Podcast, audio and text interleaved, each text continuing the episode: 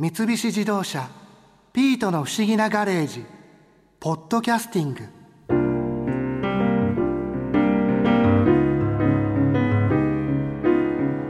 新一さんこの前博士のパパの毛をむしってダウンの中身にしようとしたらパパがこんなことを言ってましたよね。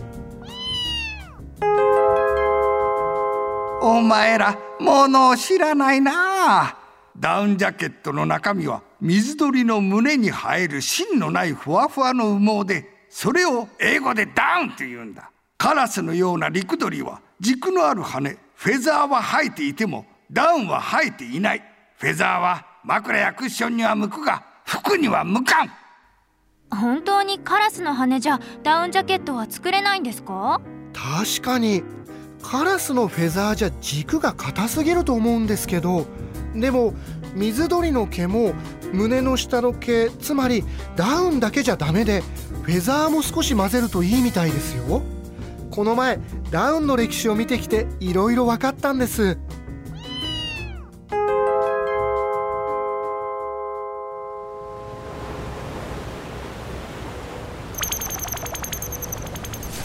海辺の小さな町に来ましたね。海じゃない。湖だ。ストックホルムの西30キロのメーラレン湖に浮かぶビュルケ島の町ビルカだよ。この町は海にすぐ出られるので交易の拠点だったんだ。時代は西暦950年。季節は夏ですか？いやいやいや冬だ。地球は9世紀から14世紀にかけて温暖期だった。それでバイキングが各地に進出していった。もしかしてここはバイキングの町？そう。ほら向こうに細長い船が停泊しているだろうあれはバイキングのロングシップだ。ああ出港の準備をしてるみたいですね。どんな時代のどんな言語も翻訳してくれる都合のいい装置をつけて話を聞いてみろ。え？あはい。ああの出港準備ですか？ああああフランク王国あたりをボコろうと思ってね。俺たち目標は欧州制覇だから。あああの今船に積み込んでるその丸めた分厚い布は何ですか？アイダーダックの胸の下の羽毛をシルクの袋に詰め込んだ羽毛布団だよ。海の上は鬼冷えるからね。アイダーダック？最高級の羽毛が取れるカモだよ。日本では本家綿ガモと呼ばれている。ええバイキングはこんな時代から羽毛を使ってたのか。君邪魔したね。欧州制覇頑張ってくれよし。じゃ次行こ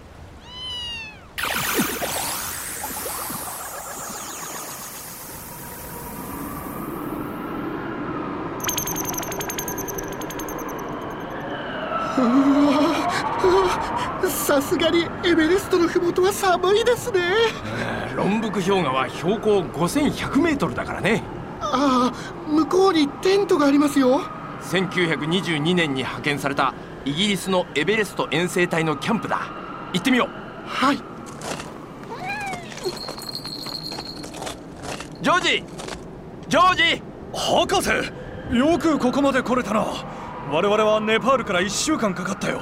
あいやこっちも大変だったよ。あのこちらの方は？大英帝国。第二次エベレスト遠征隊隊員。ジョージ・イングル・フィンチだ。よろしく。博士の友人の新一です。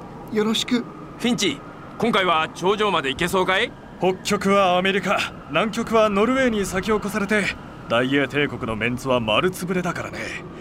この山だけは何が何でも我が国が征服しなきゃならないんだ。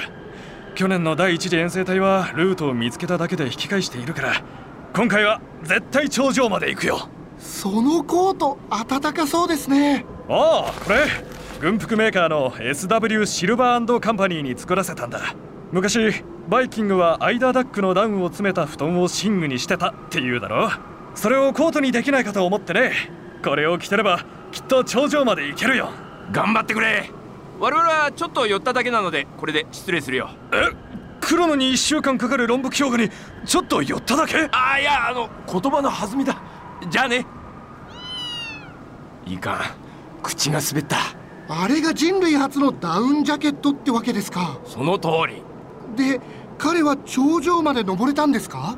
いやエベレストの頂上に初めてたどり着いたのはエドモンド・ヒラリーで1953年のことだ。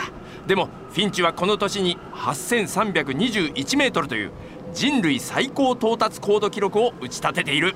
あダウンのおかげですね。さあ次の行き先は1935年のアメリカシアトルだ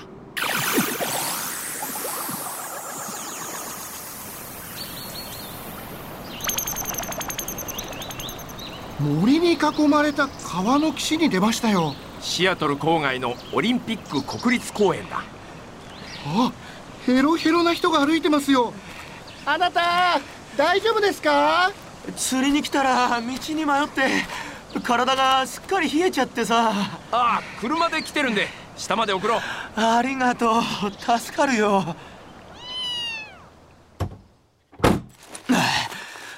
わった車だね。自分で作ったんだ。そりゃすごい。ああ挨拶が遅れた。僕はシアトルでスポーツ用品店をやってるエディ・バウアーだ。はじめまして新一と言います。しかし真冬の釣りはこんな薄いジャンパーじゃ持たないな。もっと防寒性の高いのを作らないと。防寒性ならダウンでしょう。ダウンって水鳥の胸の下の毛のことだよなシアトルではガチョウの羽なら簡単に手に入るがガチョウのダウングースダウンこりゃいけるかも。あでもジャケットの形を崩さないためにはどうすればいい？ダウンを小分けにしてダイヤ型にステッチを入れてみたらどうだ？エディ町に着いたよ。早っこんなに近かったのか。送ってくれてありがとうあの人考え事に夢中で空を飛んでたのに気づかなかったみたいですね。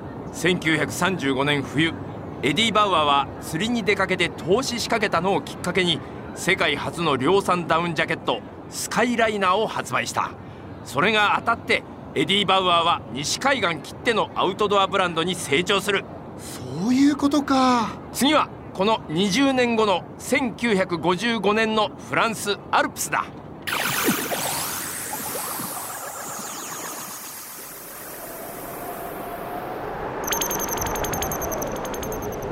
フランスアルプスグルノーブル郊外のモネステ・ド・クレルモン村に到着。一面の雪ですね。目の前に大きな木の一軒家がありますよ。中に入ってみよう。はい。ここは縫製工場ですか？テントや寝袋などの登山用具を作っている工場だよ。おお博士じゃないか。いやレネ様子を見に来たよ。だったらこれを見てくれ真っ赤なダウンジャケット。派手だな。もともとはこの工場の労働者のために寝袋に手足をつけて動けるようにした防寒着なんだけどね。それがイタリアの K2 登山隊に採用されて有名になり今じゃうちの主力商品だよ。中身はグースダウンですか？大部分はね。でも全部を胸の下の羽毛にするとすぐにジャケットが潰れて薄くなっちゃうんだ。君ダウンジャケットがなぜ暖かいかわかるか？さあ羽毛が作る空気の層に保温効果があるからなんだよ。ジャケットが潰れてると空気の層ができないので暖かくない。だから潰れたジャケットを元の形に戻すため復元力の強い軸付きのフェザーも混ぜる必要があるんだ。そこら辺がまあうちの独自技術というかね。ブランドの名前はどうした？村の名前の文字を入れ替えてモンクレールにしたよ。え？ここってモンクレールの工場なの？レネ我々はこれで失礼するよ。邪魔したね。またいつでも寄ってくれ。モンクレールは1968年のグルノーブル冬季五輪でフランスアルペンチームの公式ウェアに採用されスキーヤーの間でも人気を呼ぶ。なるほど。そのモンクレールが流行っていた1979年の暮れの東京に飛ぼう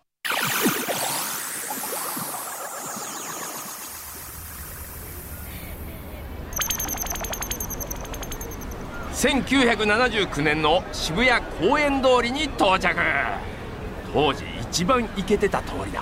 あ通りを歩く若者がみんなダウンジャケットを着てますね。アイコそのダウンどこの？シエラの64よカズミの真っ赤なダウンは？赤といえばモンクレーでしょ？ほら腕の鶏マークを見てよ。いいなモンクレー彼女たちモンクレールをモンクレーって言ってますよ。当時はみんなそう呼んでたんだ。和美はスキーやらないの？うんでもダウン着てると行きたくなるよね。言える。1970年代後半日本ではヘビーデューティーの名のもとにアメリカ製ダウンジャケットが大流行し同時にモンクレールのようなスキー用ダウンも待ち着として着られるようになった。そしてダウンを着た若者がスキー場に行き始めダウンブームの後からスキーブームが来たんだ。そうだったのか。最後にダウンがもっと流行った30年後の2009年の東京に飛ぼう。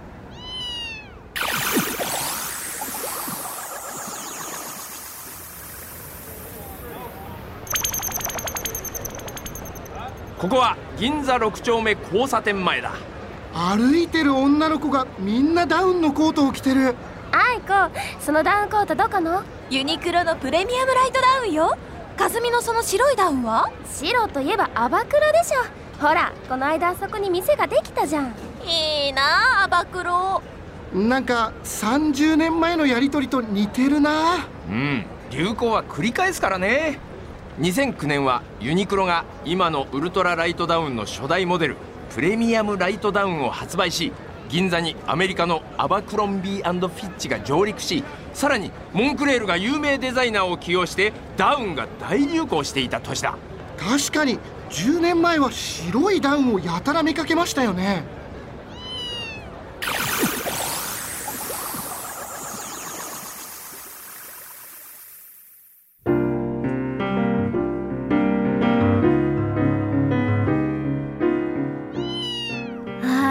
私も中学の頃白いダウン持ってたな。あとダウンの歴史に感心してる場合じゃないですよ。役所さんの催眠術を解く方法早く見つけないと。カオル団長僕たちの手で山猫冒険団に平和を取り戻しましょう。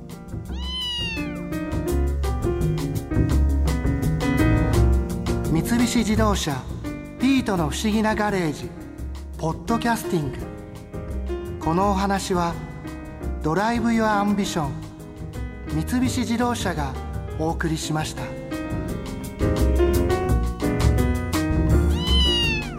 ここで耳寄りなお知らせです。